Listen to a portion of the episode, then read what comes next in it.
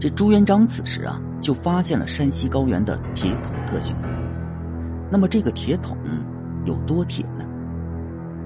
这早在朱元璋之前一百余年的一二一一年呢，蒙古军呢就把山西高原当做了南下攻打金国和宋国的根据地，依托山西高原呢，分兵向西向南渡过黄河去攻城略地。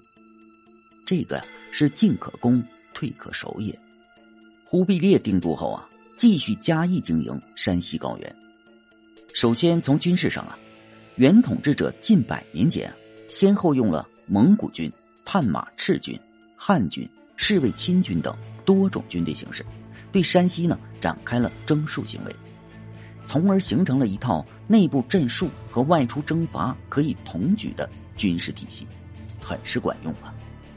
蒙古人少啊，他们在这一套体系中啊，引进了不少汉人将领，其中有一个刘黑马最为著名，他起了蒙古名字叫野可突利，祖孙三代啊皆为蒙古人效力。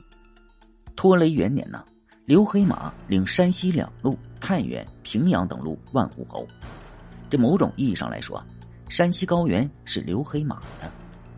这刘黑马呀。裹挟了山西高原的人力物力组成的子弟兵，打过呀花刺子模和西夏，然后呢跟随元军呢灭了金国，又打南宋。他的军队啊先后到过开封、蔡州、四川，后来呢累死在了四川前线。元政府啊追封他为秦国公，赠太傅，赐谥号钟会，可谓是位极人臣。刘黑马在他的墓志铭上啊。自称西京留守天下兵马副元帅，蒙古人的政治简陋，汉人政权的那种权力部门互相掣肘的繁杂设计啊，元朝统治架构上虽然有，但是很少，几乎是不起作用。一般呢都是谁能打谁说了算。在统治地方的制度设计上啊，元政府啊基本上也没有中央政府控制的留官制度，尤其啊在他们的大本营。完全就没有留官制度，都是啊派定一个公侯，让他呢世代守土，恭卫中央，然后啊大公侯再指派亲信替他管理一切，亲信呢再有亲信。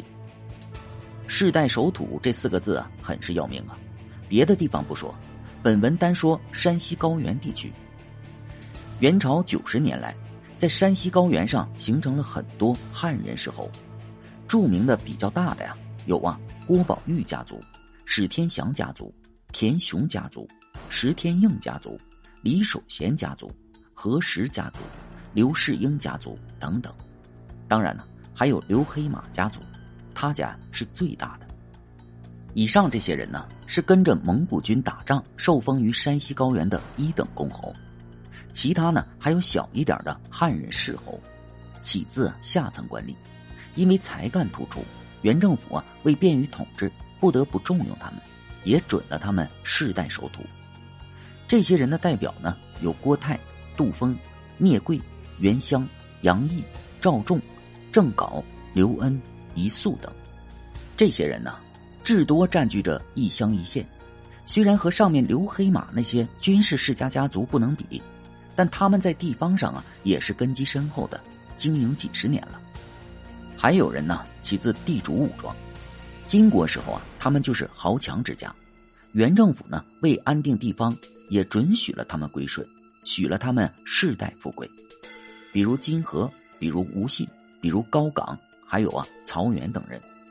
这些人呢，势力更小，充其量呢，也就是些村霸罢了。势力大的多霸占了几个村子而已。但是啊，莫要小瞧他们呢，在元政府的支持下。这些人呢，几十年数代经营，把治下的人民呢也控制的死死的。万一遇到了敌军大兵压境啊，这些人呢虽然不能冲锋陷阵，也不能运筹帷幄，但是啊，搞搞破坏、打打游击战还是可以的。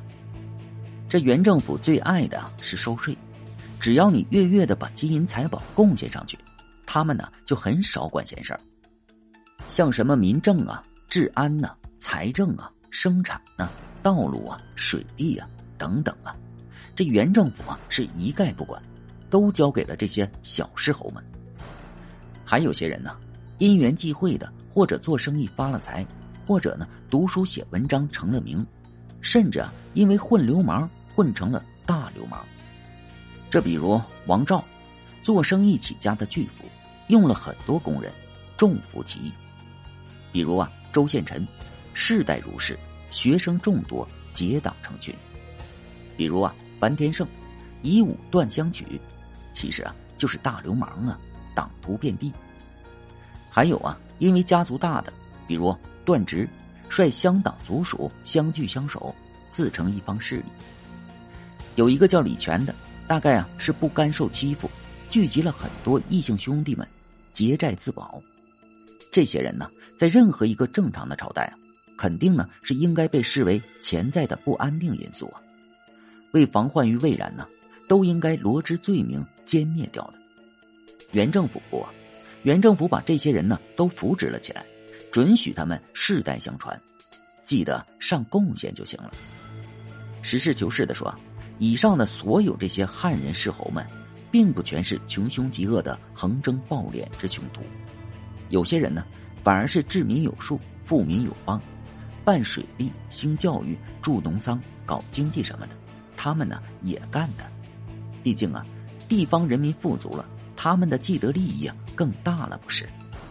这问题是，这些人呢，既然世代经营了几十年，他们的身家性命、财富势力可都是深植在山西高原上啊，盆盆罐罐一大堆，枝枝蔓蔓一大团呢，再让他们尽忠于谁，可就难了。